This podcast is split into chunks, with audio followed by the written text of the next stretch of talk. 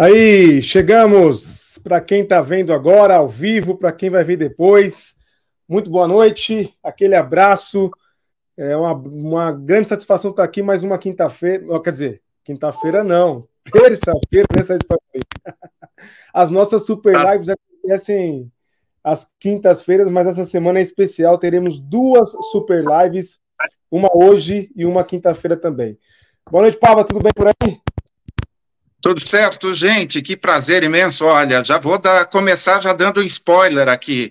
São quatro jornalistas na sequência que a gente vai conversar nas Super Lives, todos eles premiados, todos eles muito feras, e hoje é, a gente vai começar esse quarteto de jornalistas aí, e com cara quente e que tem uma certa igreja que eu não vou falar que é a do Edir Macedo, assim, que corre atrás dele, viu? Não vou falar que igreja que é, viu?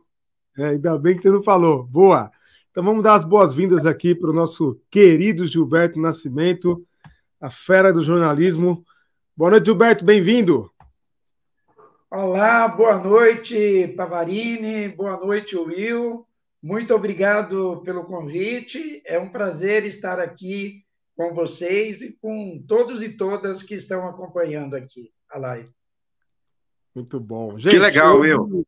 É dia de Super Live, então vocês sabem, participação Opa. especial. Hoje tem sorteio de livro aí, ó.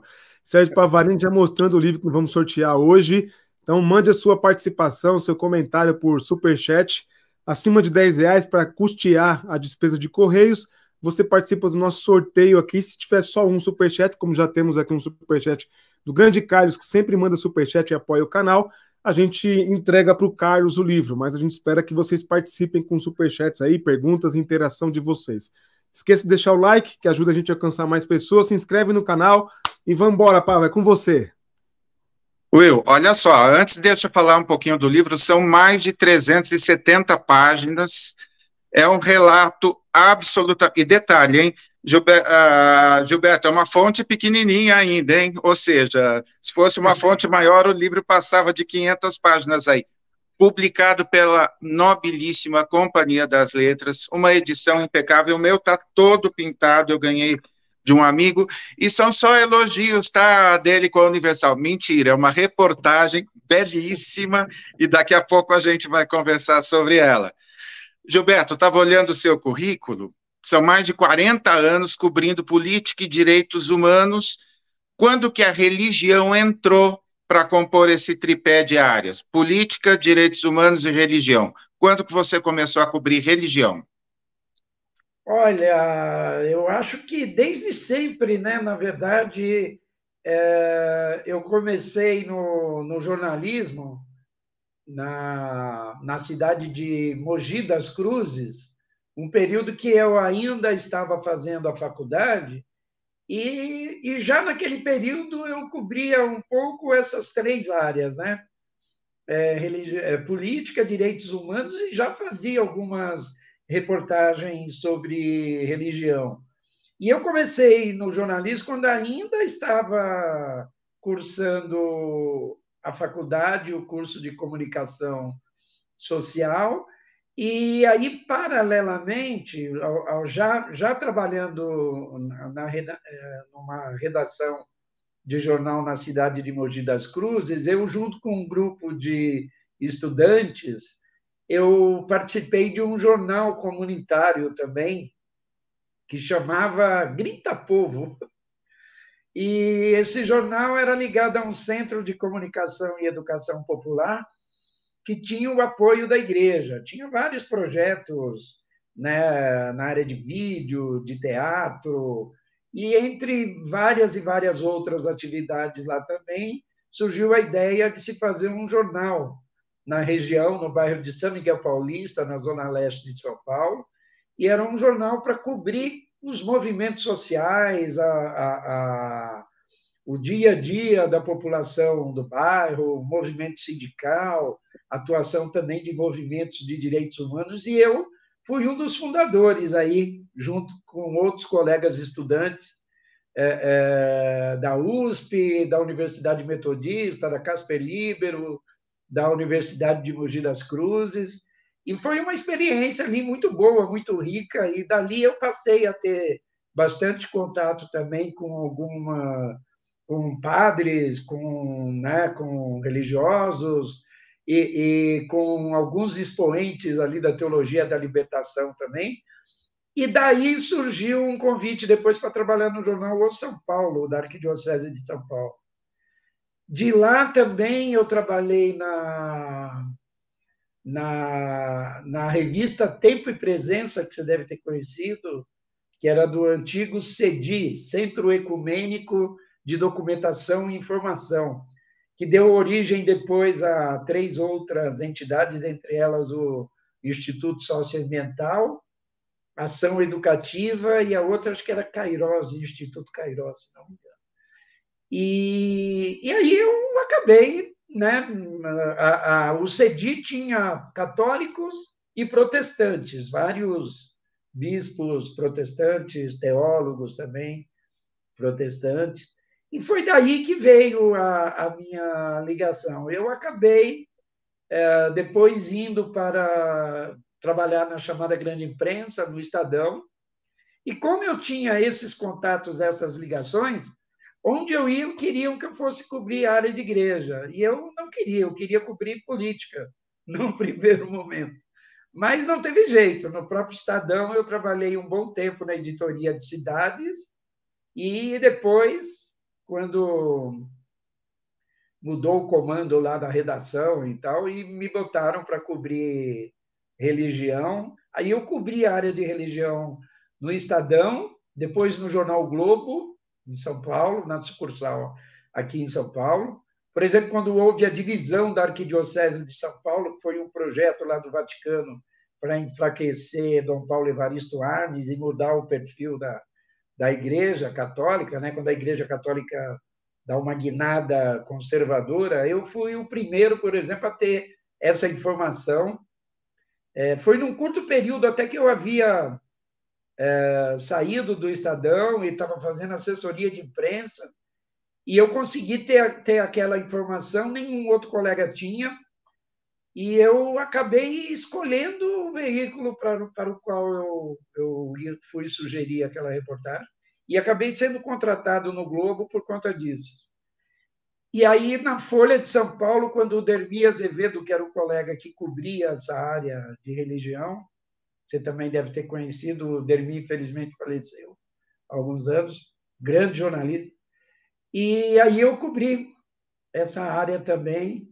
Aí Aí daí para frente, durante um bom período, eu, eu até cobri mais a área de política e de direitos humanos, mas, mas sempre fiz né, reportagens sobre, sobre igreja na Isto É, na Carta Capital, no Correio Brasiliense, nos vários veículos onde eu passei.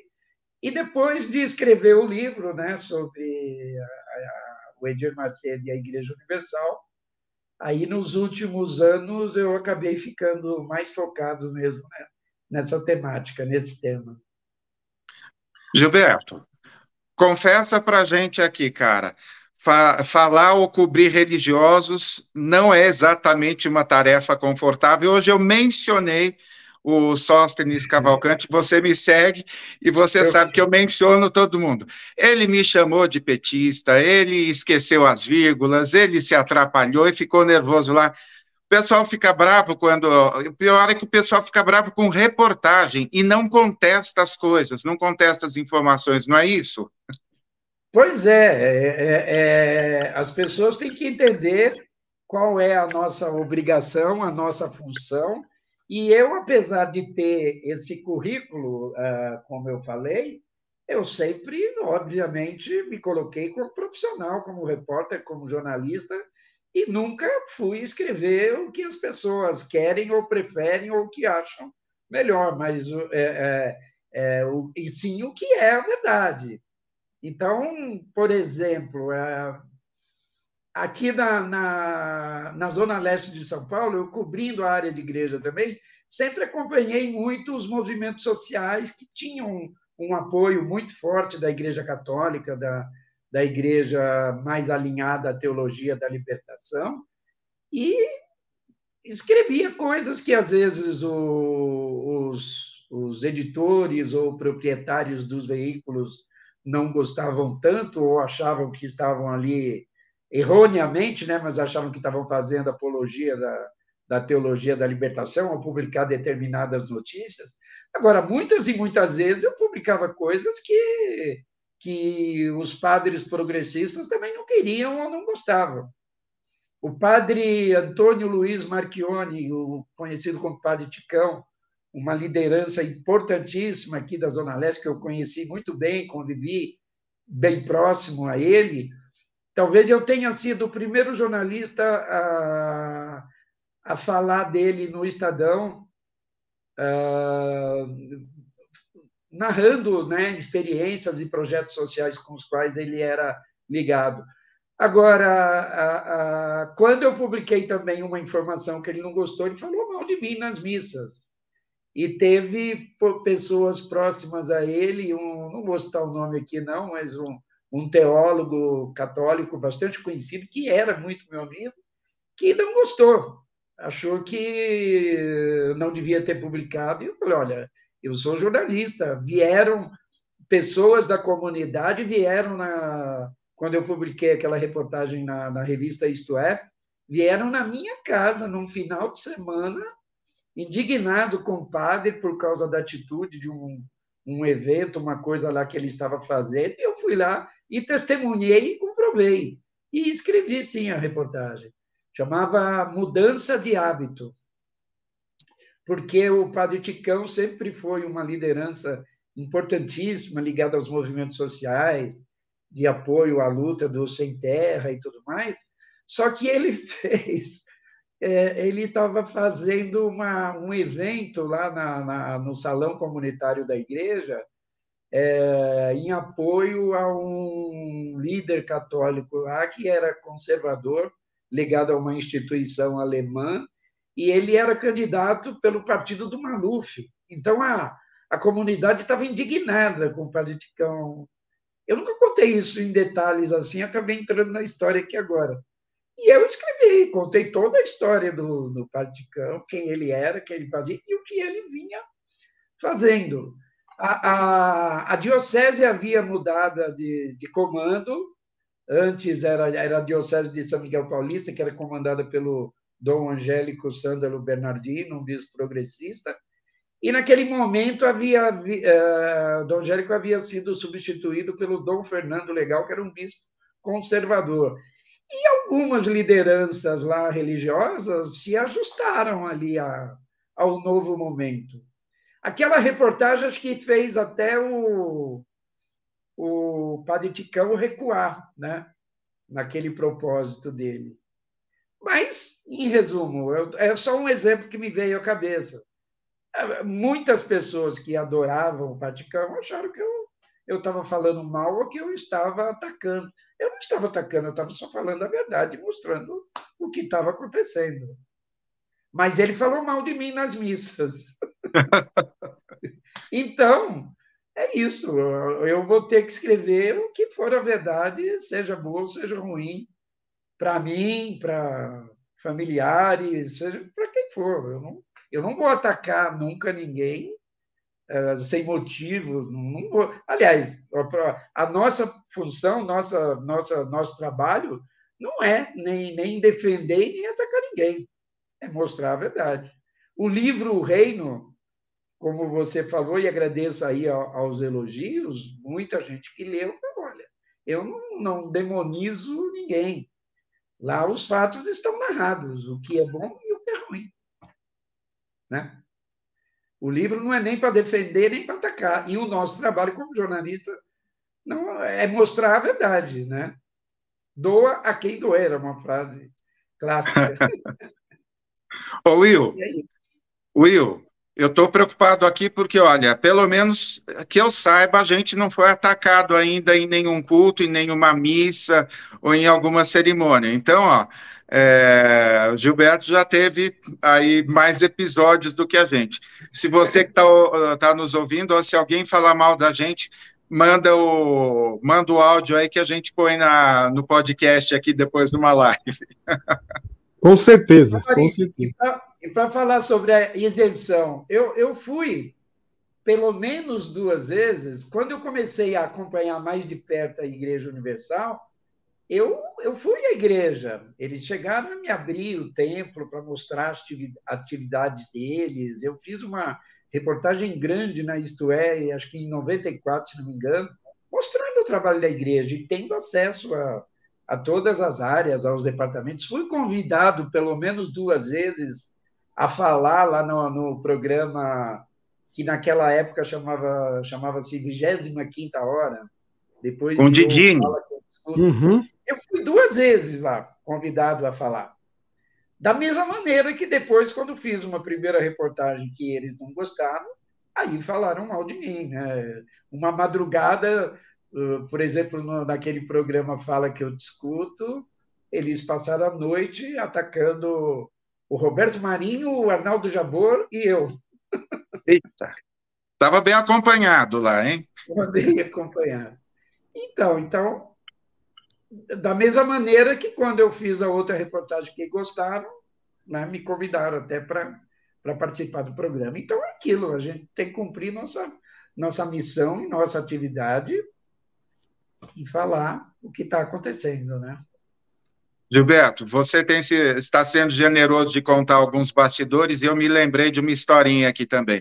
Eu tinha um seguidor, uh, um líder da Universal, um cara bem graduado, que ele me chamou no direct e começou a falar assim: olha, pega leve com a gente, que eu vou te arrumar um empregão lá, você vai ganhar muito dinheiro, mas assim, você é muito ácido, você critica muito, começa a pegar leve, que olha, eu te arrumo. É, eu não deixei ele nem terminar o, a oferta dele, nunca mais vi, ele parou de me seguir, me bloqueou, tudo assim. Então as pessoas acham que é, primeiro, é um vírus, né? Esse tipo de compromisso com a verdade, com do jornalismo, é, é quase que um vírus que a gente não tem nada mais prazeroso do que você apurar algo, do que você esclarecer. Então, uh, eu também já tive as ofertinhas aí. No dialeto bíblico, eles chamam isso de prato de lentilhas. Então, eu, no, apesar de gostar de lentilhas só no ano novo, eu recusei aí. Bem, eu nunca tive, nem chegaram a me fazer, porque também sabem que não ia ter conversa, né? Como, como também não vou ficar dando detalhes, mas ao longo da carreira não foi nenhuma nem duas vezes que apareceram pessoas uh, querendo fazer denúncias ou supostas denúncias é, mas querendo alguma coisa em troca. É, pessoas que vinham querer denunciar alguém e pedindo dinheiro para poder. Primeiro lugar, eu sempre falei, não trabalho dessa forma, hipótese alguma. Qualquer jornalista minimamente sério jamais dá vontade de chamar a polícia e mandar é, é, essa pessoa e conversar lá e resolver, né? Mas é, então, pessoas que dizem ter denúncia e quer uh, su, uh, sugerindo algo em troca. Conversa, a partir daí está encerrada e não tem o que conversar. E, né? O máximo que podia fazer era denunciar uma pessoa dessa. Mas isso aconteceu, e pessoas de religiões diferentes. Né? Boa, deixa eu trazer, Pava, para a nossa conversa aqui um superchat do, do Tércio uma pergunta interessante dele sobre o livro do Gilberto. Daqui a pouco também a gente vai falar um pouco mais do livro, mas eu achei pertinente. É, em algum momento de, de, produção aí da produção do livro é, do Reino, você chegou a vacilar na sua fé? A pergunta do Tércio aqui.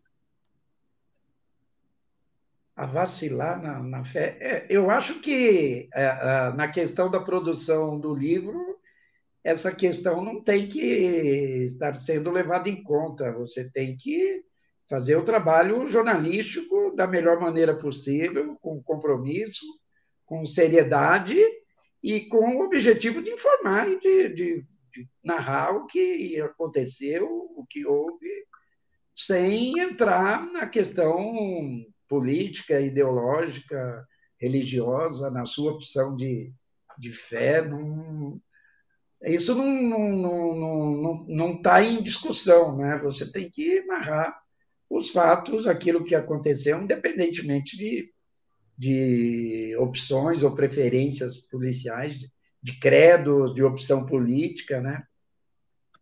É diferente você fazer uma pregação religiosa e fazer um trabalho jornalístico, né? Perfeito. Pava, contigo. Vamos lá, então. Gilberto, olha, em 1980, os evangélicos eram 6,6% da população e tinham só 12 representantes na Câmara.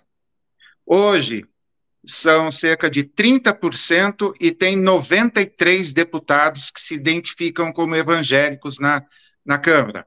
Como que você avalia, foi capa da Veja essa semana, período de eleição, todo mundo falou bastante, como que você avalia esse crescimento eh, da população evangélica e o crescimento também dessa representatividade política? O que, que você fala para a gente? Olha, eu acho natural, né? Na medida que o número de evangélicos também cresceu no país e vem crescendo, né?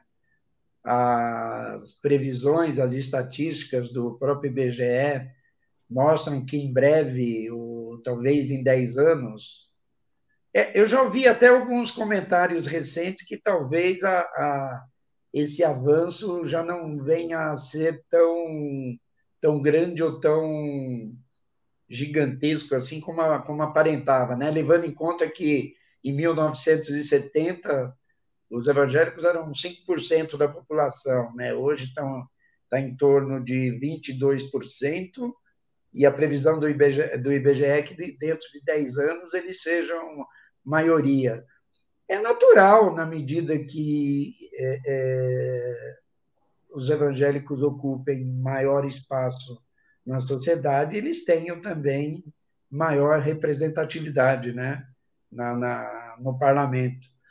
E até a, a, Constituição de 1988 é, não existia né, a, a bancada evangélica, ou existiam poucos representantes de igrejas evangélicas no Congresso.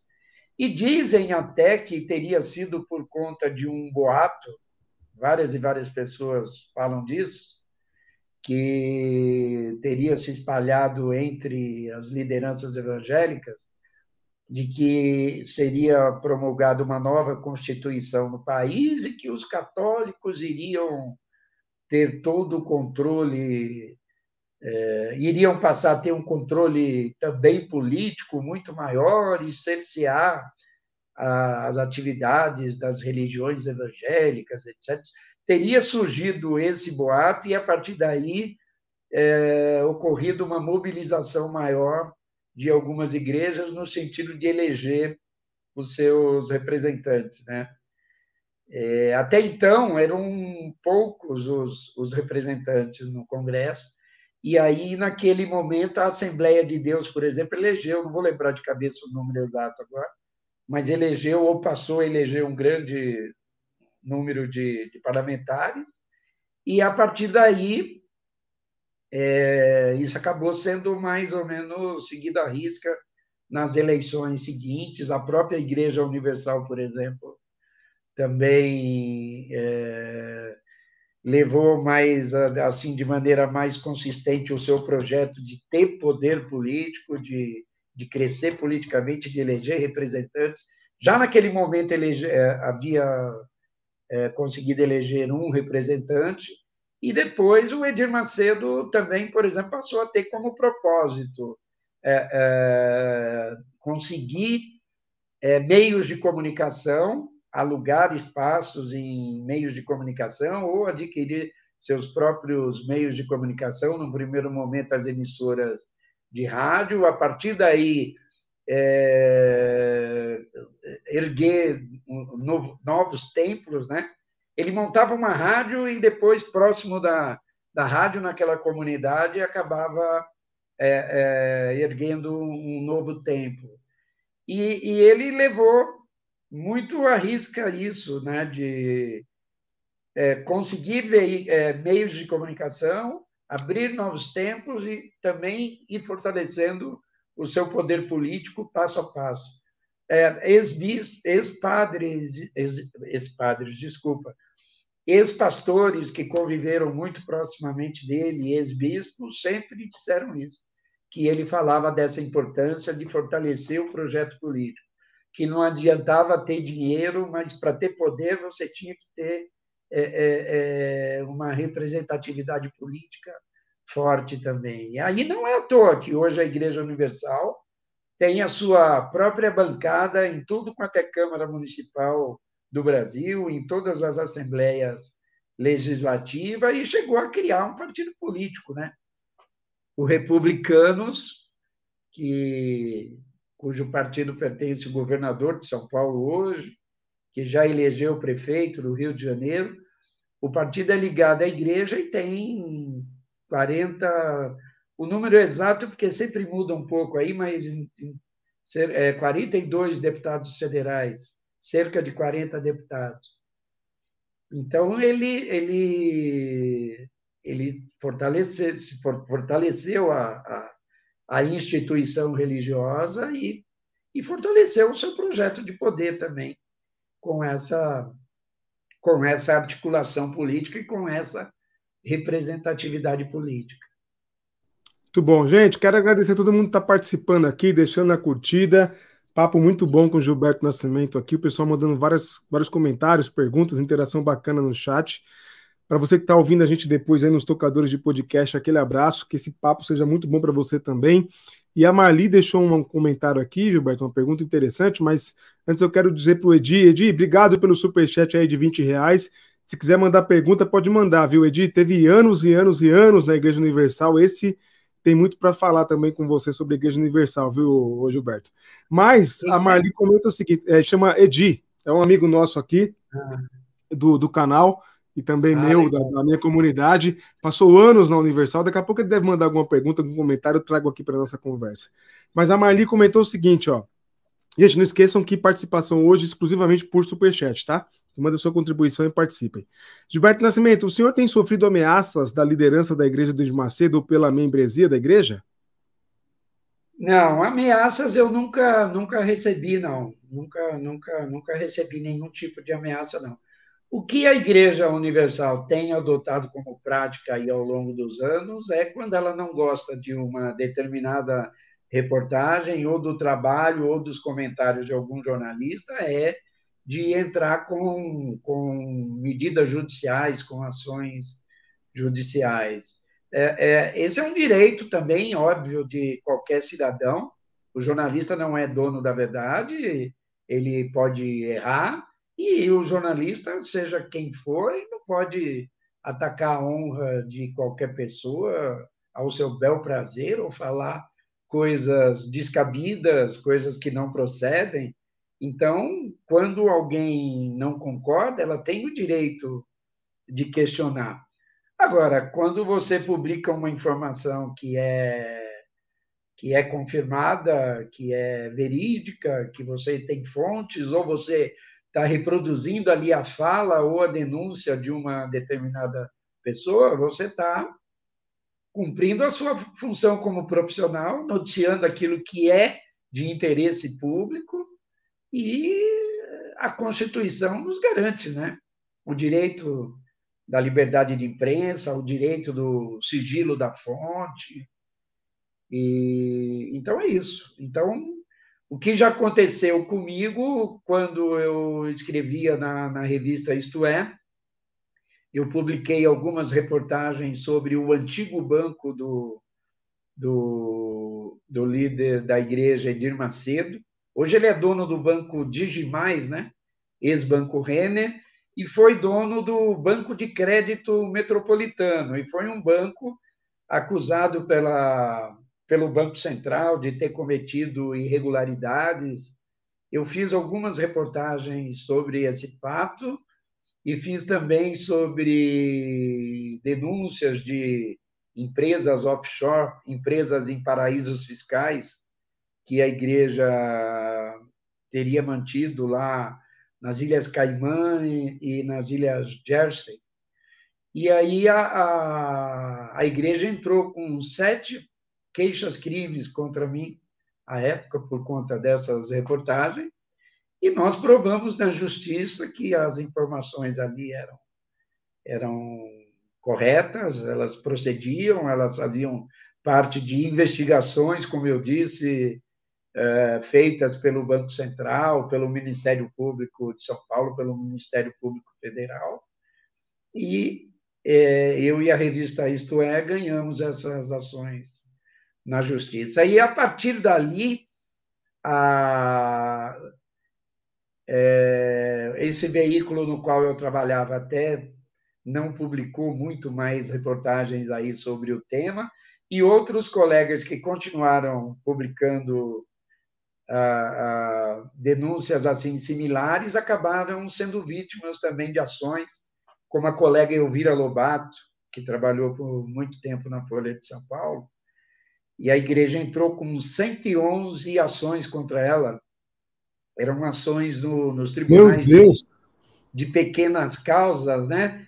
E eles alegam ali, entram com base na lei de defesa do consumidor, dizendo que a pessoa foi, foi prejudicada ou vilipendiada ali, ou atacada ali nos seus direitos. Então, eles entram nesses tribunais de pequenas causas em, em pequenas cidades espalhadas pelo Brasil. Aí obrigam o jornalista ou o veículo a terem que ir pessoalmente a cada um desse, desses locais e, entre, e, e fizeram isso, né? passaram a adotar essa estratégia é, e, então, entram com ação que eram todas similares, né? todas com o mesmo texto, com a mesma argumentação. Aí entram no interior da Amazônia, no interior da Paraíba, no interior da, de Alagoas, no interior de Minas Gerais.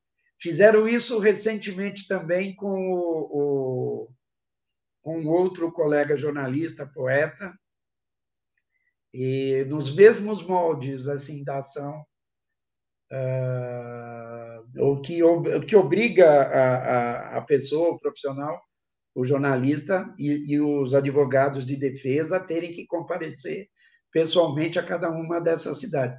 Isso é uma maneira, é, é, para mim, isso é assédio judicial. Vários e vários advogados têm falado e denunciado isso, né?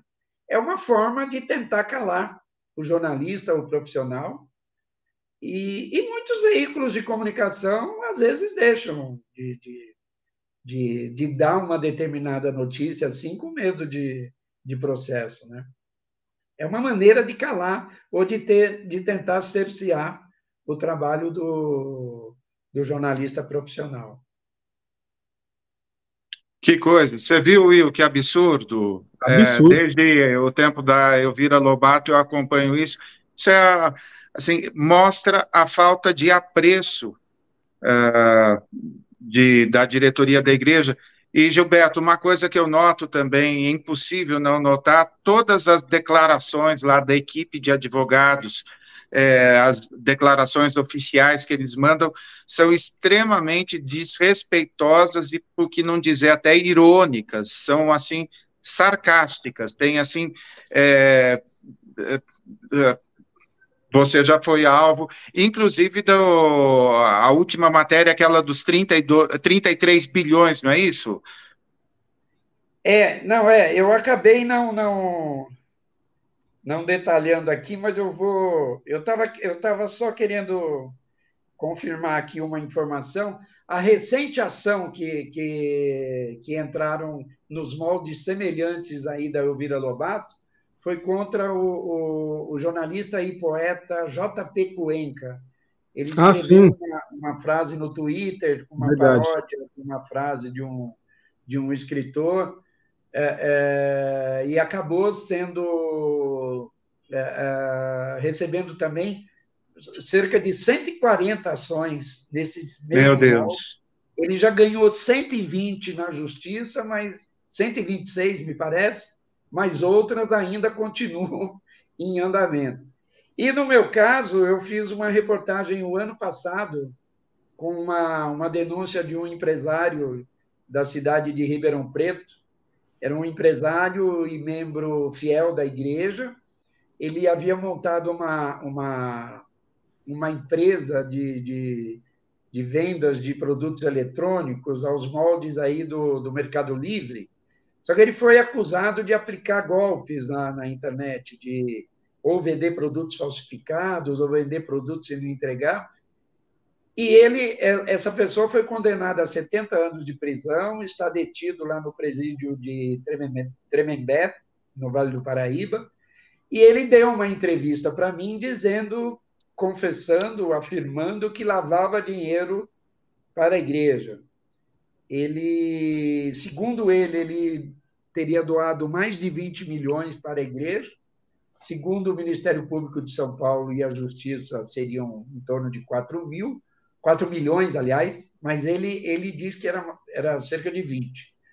E ele doou Mercedes-Benz, Audi, BMW para a igreja e tudo mais. E eu fiz essa entrevista com ele. E no decorrer dessa reportagem, eu tive acesso a um documento do Ministério Público de São Paulo mostrando que a Igreja Universal teve uma movimentação financeira é, apenas em doações, no, no caso de doações bancárias, quando muitas vezes o grosso de doações é espécie, né? De 33 bilhões, B de bola mesmo. É, isso teria sido entre 2011 e a metade de 2015. E eu publiquei essa informação, ah, corrigido né, esse valor, da, hoje em torno de uns 44 bilhões, eu acho. E a, a, a, a Igreja, a Universal, alegou que esse documento estaria em em segredo de justiça e pediu a abertura de um inquérito policial e eu estou respondendo a esse inquérito por conta da publicação dessa, dessa informação. Agora, é, nós publicamos porque é uma informação de interesse público. Eu acho que o dinheiro que entra na igreja ele tem que ser aplicado na igreja, né, nas obras religiosas, nas obras sociais. E para onde vai esse dinheiro, ou o que é feito com esse dinheiro, ou de, né, às vezes de onde vem esse dinheiro, é uma informação de interesse público. Né? A igreja é uma entidade civil de utilidade pública, ela deve satisfação também à sociedade, às autoridades, e o, a, a, nossa Constituição garante a, a, a liberdade de imprensa, o sigilo, a fonte, em casos semelhantes, o próprio STF já deu parecer favorável a colegas jornalistas em situação semelhante, mesmo se no caso tivesse publicado uma informação em segredo de justiça. Se a informação chegou ao jornalista e ela é de interesse público, o jornalista tem o direito de publicar, né? É um direito assegurado. E, e até nem se sabe se essa eh, essa informação realmente estava em segredo de justiça. E o inquérito está em andamento. Eu tive que depor, eu e a editora do Intercept, a Tatiana Dias, e aí nós estamos aguardando o andamento. Acho que ainda há um prazo e o delegado pode ou arquivar ou, se ele entender, é, nos indiciar, então. Né? E aí, se ocorrer isso, nós vamos à justiça, obviamente, contestar essa, essa, essa decisão, né? Perfeito, não tem que ter medo de processo mesmo, não, viu, Gilberto? Porque processo é um direito. Processar e ser processado é direito, né? Sim. Se a gente tivesse a ditadura, que seria um problema, que aí não teria inquérito, né? A gente já ia direto para a tortura.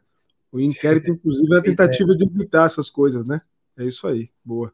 E, e o, o Edi está comentando aqui, né, que ele, tá, ele foi obreiro da Universal, Tá dizendo que da, da, lavagem cerebral que faziam lá e tínhamos que fazer de conta que era tudo armação do demônio.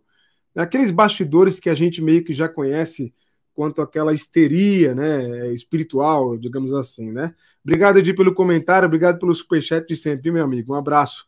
Agora tem um obrigado, outro. Edi. Tem um outro comentário aqui da. Deixa eu ver se eu, se eu trago aqui.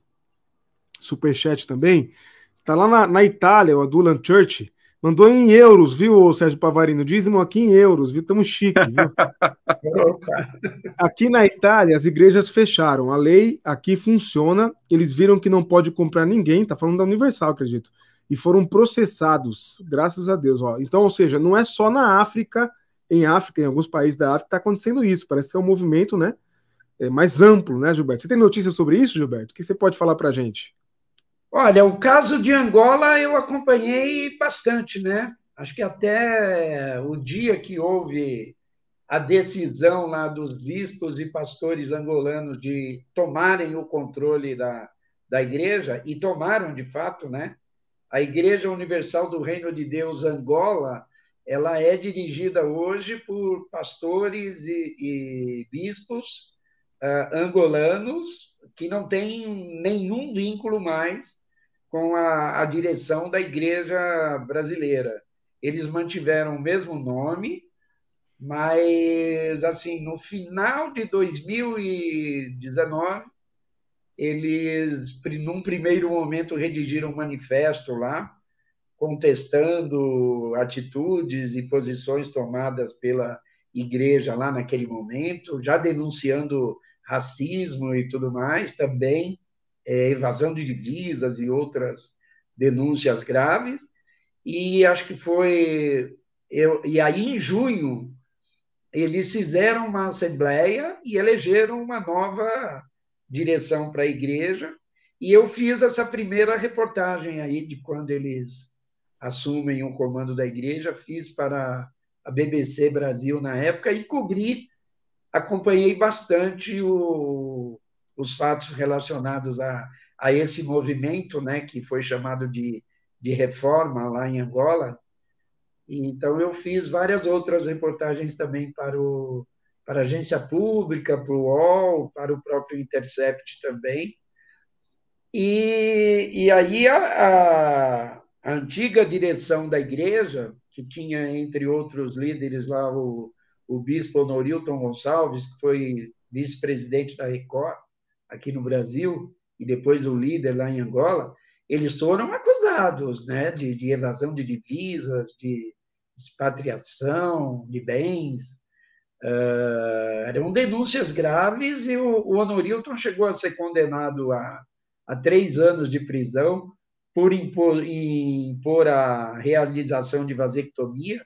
Das outras acusações, ele foi inocentado, mas, mas foi condenado a três anos de, de prisão por impor a vasectomia aos pastores. E, essa pena foi suspensa, né? Ela está suspensa no momento. E mas lá, de fato, o Edir Macedo perdeu a briga. Não perdeu o controle da igreja.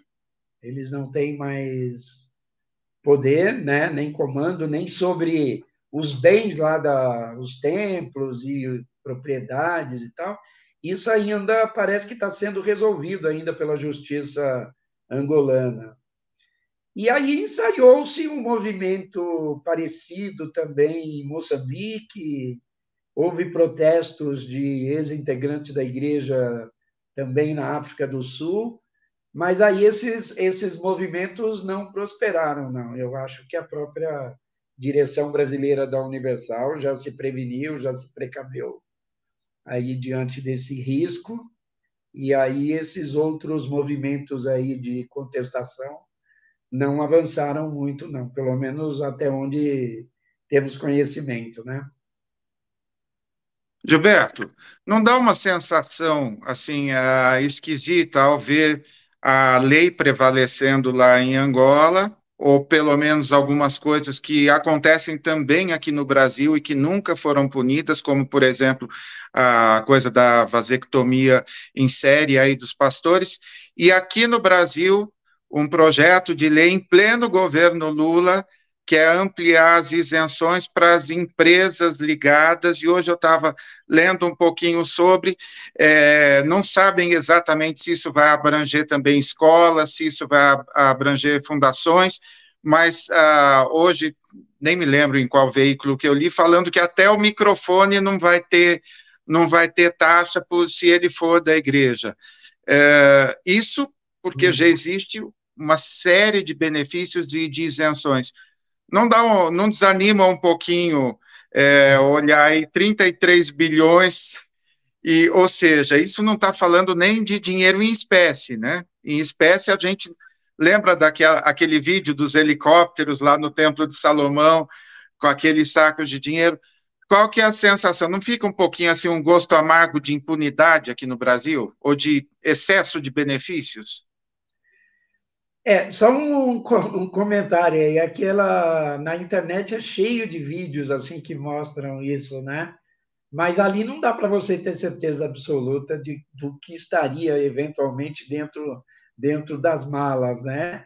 Há muitas denúncias, há relatos no meu próprio livro de vários casos de bispos da Igreja Universal que foram flagrados assim com montanhas, né, de dinheiro o ex-presidente da Record, o bispo João Batista Ramos da Silva, por exemplo, aquele outro George, também, George Hilton, se não me engano, que foi até ministro no governo Dilma, também ele também é pastor da igreja e também foi flagrado com grande quantidade de dinheiro em, em caixas de papelão em um avião, né?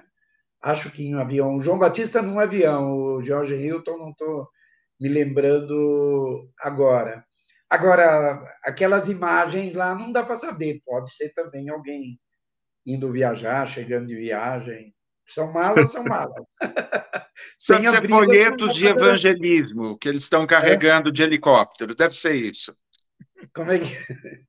Não, é, mas eu estou falando porque é, o, do trabalho sério de um repórter, você não pode pegar uma imagem e dizer que é sem ter como comprovar. Claro, claro. Agora, quando a Polícia Federal flagrou, em alguns momentos, em dinheiro é, no avião, aí era mesmo, era, era, eram grandes fortunas.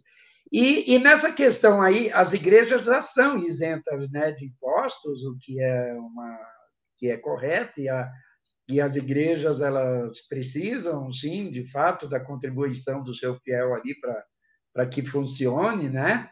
Agora, o dinheiro que entra na instituição religiosa é, como a gente já falou, para ser usada nas para ser usado nas atividades religiosas ou nas obras sociais. Não é ou não deveria ser para aumentar ou engordar o patrimônio dos líderes da, da igreja, né? E nesses pedidos aí de isenção, há pedido até para não taxar avião, por exemplo.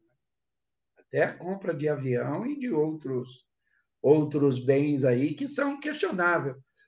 E muitas vezes, né, Pavarini, a gente vê, Will, é, Will também, a gente vê que muitas, algumas igrejas neopentecostais afinadas com esse ativismo evangélico aí ultraconservadora, alinhado com teses bolsonaristas, por exemplo, eles defendem de maneira intransigente ali a, é, é, esse alinhamento ali, né? mas muitas vezes as questões ali morais são o que menos importa na hora da, da negociação de apoio a um determinado candidato. Né? Já em 2018, quando muitas dessas igrejas decidiram apoiar um então candidato Jair Bolsonaro, que acabou sendo eleito, o que estava em discussão eram temas como esses, né? Eram liber... maiores verbas para emissoras religiosas, né?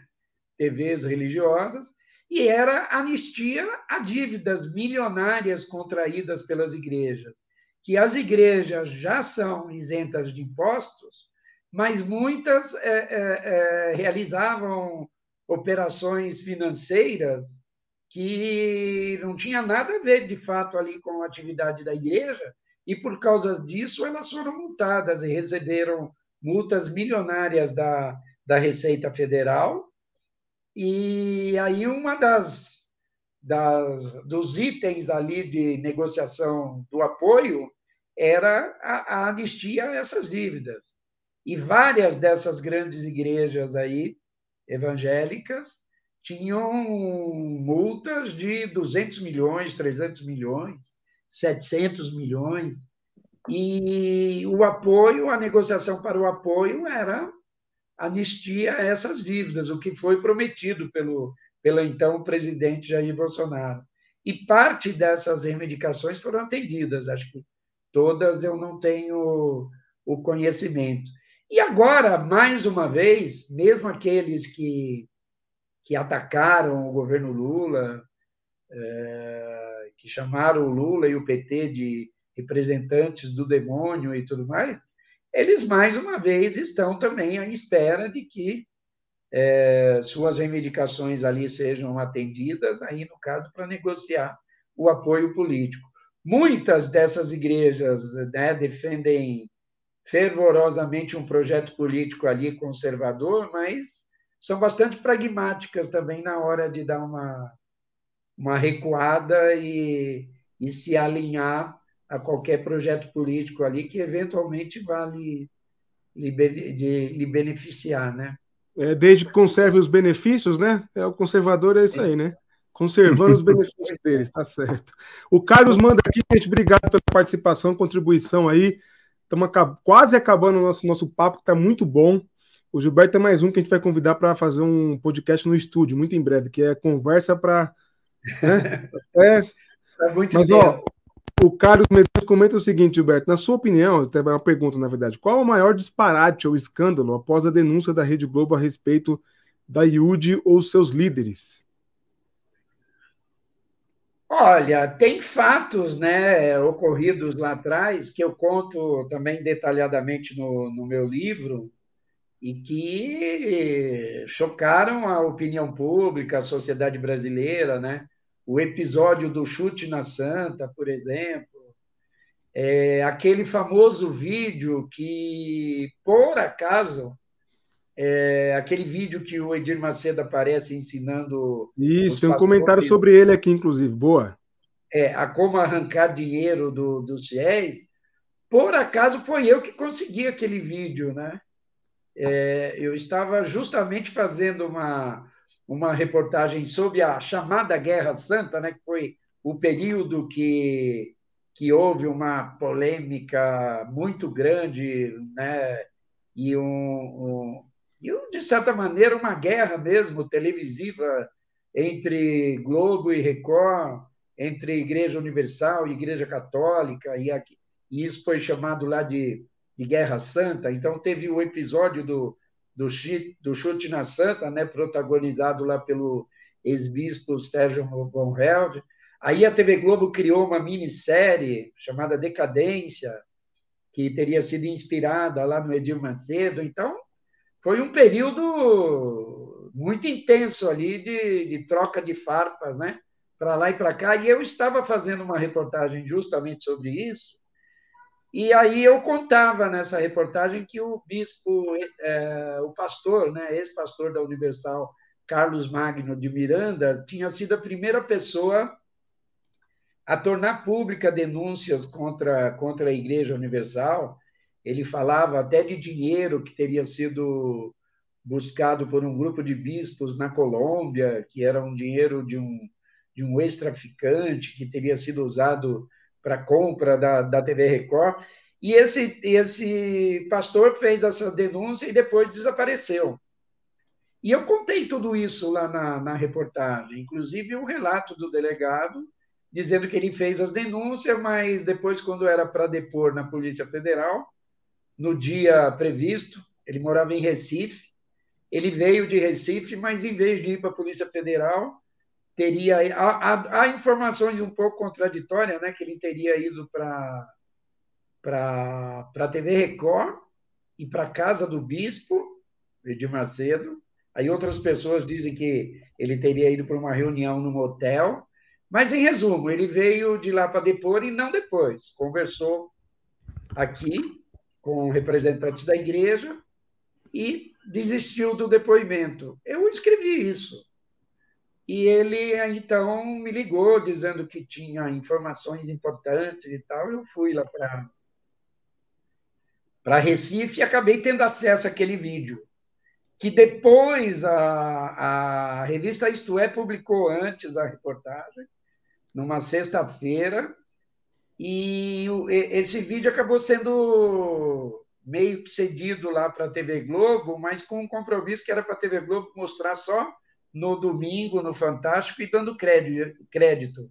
E a TV Globo, a TV Globo não fez isso. Pegou o vídeo, deu na hora. A revista já tinha saído, mas o intervalo era, era curto, né? Aí a, a, a TV Globo que levou a fama lá pela publicação. Mas, por acaso, eu fui o primeiro a ter acesso àquele vídeo lá e publicar antes na, na revista Isto É. Esses fatos chamaram muita atenção, causaram polêmica em todo o Brasil, em toda a sociedade foi notícia até no New York Times, né? Agora, hoje, na, no período atual, tem coisas que espantam, espantam a gente e causa surpresa depois também não acontecer nada e, e tudo fica por isso mesmo. Por exemplo, no caso da reportagem da denúncia de lavagem de dinheiro, o empresário denunciou, falou: olha, eu lavei, lavava o dinheiro mesmo, só que por que, que eu fui condenado e a igreja não? Ninguém respondeu essas perguntas. O processo foi desmembrado, foi separado, o rapaz foi condenado e a igreja, com a igreja, não se sabe o que aconteceu. Foi para uma outra esfera do Ministério Público para que o assunto fosse levado adiante. E, e, o Edir Macedo, por exemplo, nunca foi condenado, mas ele foi alvo de muitas e muitas denúncias, né, de processos que se arrastaram aí por muitos anos e acusações graves, né, de, de estelionato, de evasão de divisas, formação de quadrilha. Ele não foi condenado, mas também não foi inocentado. Esses, esses, esses processos acabaram prescrever, prescrevendo. Estava travando a língua aqui. Acabaram prescritos. Ele, por ter completado 70 anos, é, a, a boa parte desses processos aí é, normalmente prescreveriam em 16 anos, mas pelo fato dele já ter mais de 70 anos, é, poderiam prescrever em oito anos. E, e, e, esses processos ficaram na mão da Justiça aqui de São Paulo desde 2011, até prescrever. A gente fala que isso aí é, tá dormindo, viu? O processo dormindo lá na gaveta da juizada. É, esses fatos estão estão relatados aí no livro, Rei. Outras coisas, assim, por exemplo, eu fiz reportagens recentes mostrando que a Igreja Universal está doutrinando policiais militares em todo o Brasil, né? batalhões inteiros de, de policiais, às vezes 700 mil policiais, vão aos templos da, da Igreja Universal diariamente para receber assistência espiritual. E vão lá, uh, armados, fardados, fardados, armados, com as viaturas policiais estacionadas no templo da igreja. A, a, Polícia Militar de São Paulo, por exemplo, está ocorrendo em todo o Brasil. A Polícia Militar diz que eles apenas estão usando os templos emprestados, mas isso, a, a, o próprio material de divulgação feito pela Igreja Universal nas redes sociais mostra o contrário. Aquela multidão de policiais sentados lá por um bom tempo, ouvindo a fala do pastor, versos bíblicos sendo mostrados em tela, é... e ninguém Ficou tudo por isso mesmo. Nós procuramos ouvir até o ministro da Justiça para dizer se isso é correto, se é legal. O Ministério da Justiça não respondeu. E o, a, a, os governos estaduais a, fizeram essa alegação. Agora, esse envolvimento tão grande, o Estado é laico, né? Isso não deveria estar ocorrendo uma essa aliança de maneira tão efusiva, assim, vamos dizer, com nenhuma igreja específica, né? Sendo um Estado laico, esse tipo de envolvimento dessa forma, até porque não existe um projeto, uma, uma parceria oficial, um convênio, e, e não aconteceu nada. Isso me surpreende um pouco, sabe? O jornalista não vai resolver os problemas do mundo, mas como a gente mostra coisas que aparentemente não não estão seguindo a linha ali da maneira correta como deveria seguir, ou a gente entende dessa forma, a gente acha que as autoridades vão dar resposta, alguma coisa vai acontecer, mas muitas vezes não acontece nada. Isso isso causa estranheza assim para a gente, né? Boa. É, isso aí você acaba de responder, então, uma pergunta feita pela Adriana Balbini, que mandou um superchat também. Obrigado, Adriana, que é membrana aqui do canal. Aqui nós, nós nos referimos aos membros e às membranas, viu, não tem, não tem membra, né? E o Pava criou a membrana, tá bom? É, é e a Adriana lá de Santos, ela mandou perguntando se era um fenômeno local, se era um fenômeno já mais expansivo, de, de ordem nacional. E pelo que você está dizendo, está acontecendo no Brasil inteiro esse negócio da igreja né? É, é, é FUP, é isso? Como é que chama que você denuncia? UFP, é UFP, Universal é. nas, nas, Forças Policiais. Quer dizer, é, é, é, primeiro, o policial, como cidadão, ele tem direito, óbvio, de seguir a religião que ele bem entender, é professar a fé que melhor lhe convém. O que você não pode é misturar as coisas. A, a corporação policial se o Estado é laico, ela também tem que ser laica, ela tem que. Né? Por exemplo, se lá no batalhão tem uma capela ou, ou uma pequena igreja para que cada pessoa de qualquer. É, policial de qualquer religião vá lá para ter um momento de oração, isso é perfeitamente normal, cabível, correto. É, existe até um movimento chamado PMs de Cristo, que já existe há muitos e muitos anos Agora, é diferente você ter um batalhão da polícia alinhado a uma instituição religiosa específica. Né?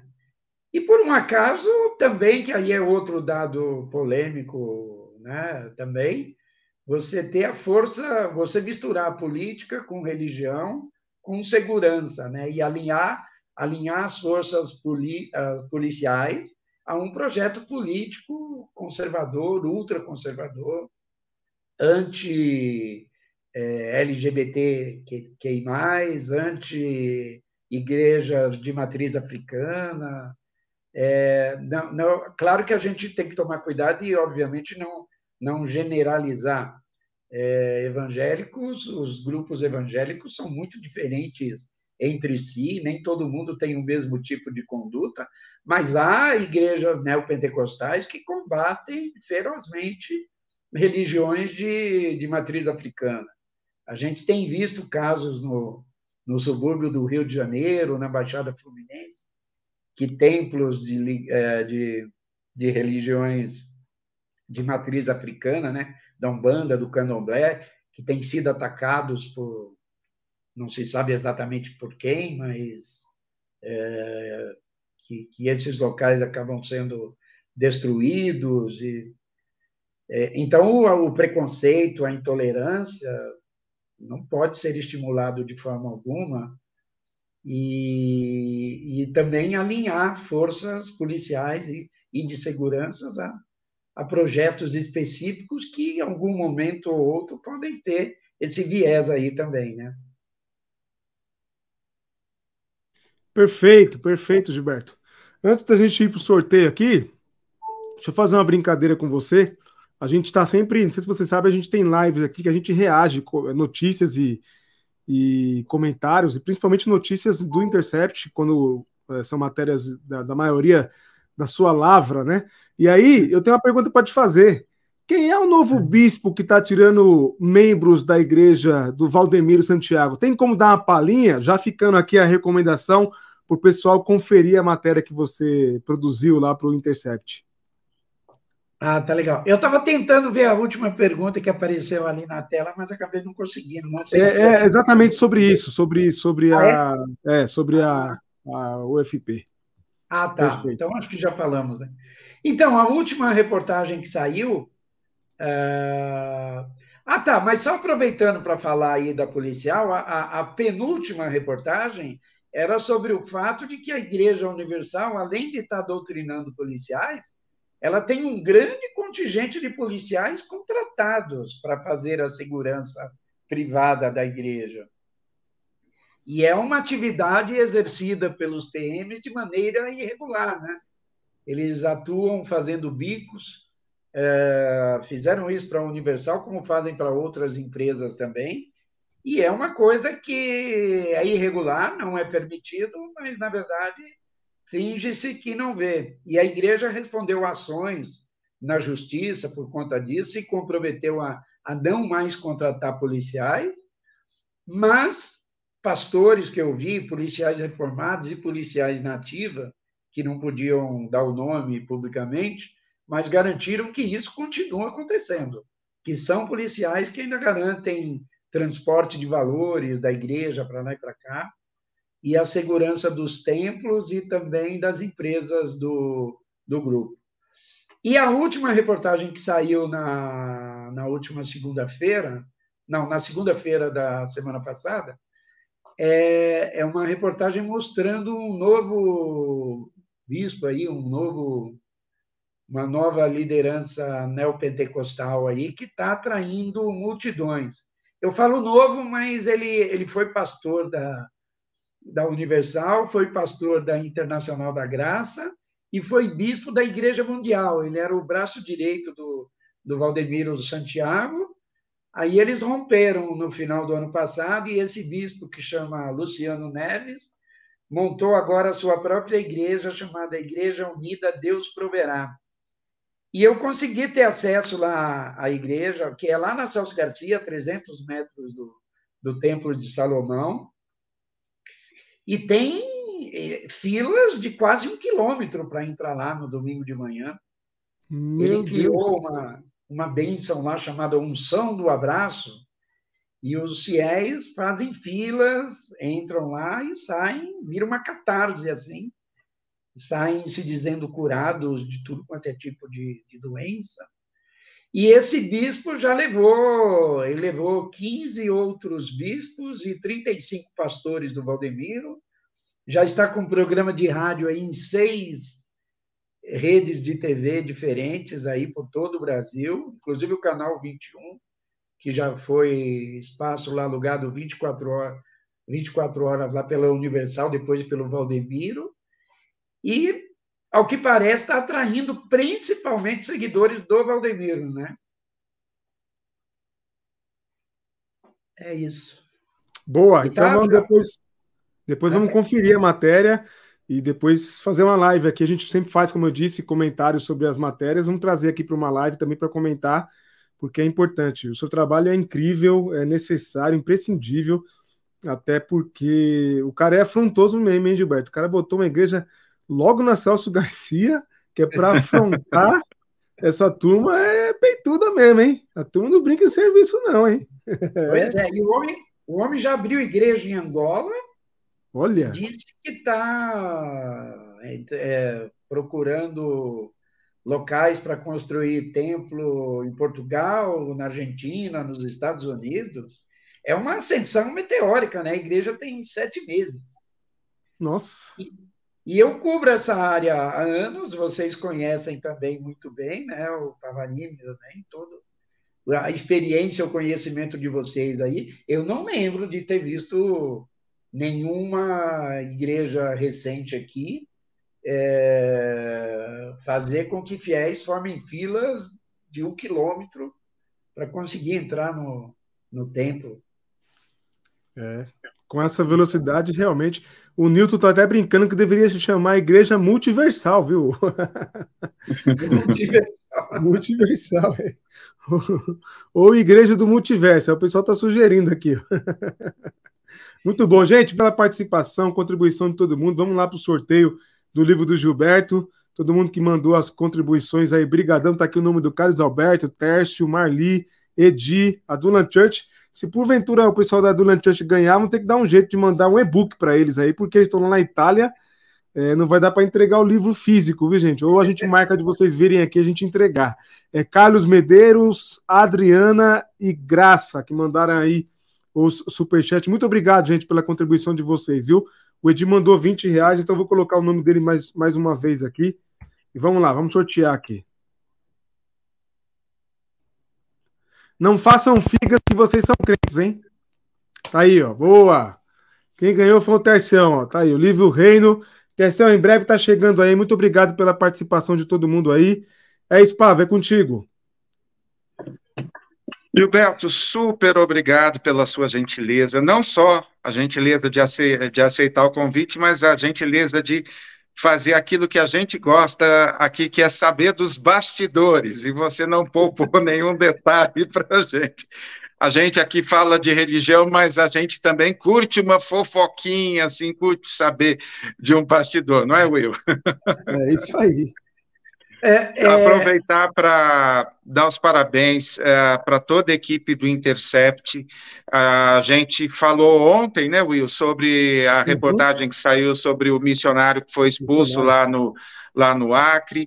Enfim, a gente está lendo, a gente sempre procura dar todos os créditos e esse tipo de, uh, de apuração, isso, de alguma forma, assim, é essencial para aquele uh, segmento, para aquela parcela dos evangélicos que é séria, que uh, usa os recursos de uma maneira correta. Então, uh, não são todos os pastores, nós não somos um grupo monolítico e o jornalismo é um aliado, assim, uh, desse grupo que serve a Deus com seriedade. Então, quero parabenizar mais uma vez seu trabalho, do Intercept. Não vou falar dos outros veículos, que senão vou ter que citar aqui uns 10, né, que você já passou por todos os, os grandes veículos.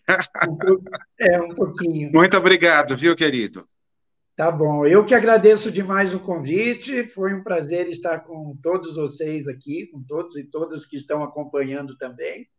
É, espero que eu não tenha falado demais, nem nada indevida. E quero estar mais próximo aí de vocês também, acompanhar muito mais perto o trabalho de vocês. Sucesso, parabéns. E estamos juntos aí. Quando quiserem, a gente está à disposição. Tá Muito obrigado. Não somos da nova da dissidência lá da Mundial, mas a gente manda um grande abraço para você com unção também. É isso aí. Muito, muito obrigado a todos. Obrigado, Gilberto. Obrigado a todo mundo que participou, que contribuiu, que assistiu, que deu like. Boa noite. Não se esqueçam que quinta-feira estaremos aqui para mais uma super live aí com a participação de todos. Valeu!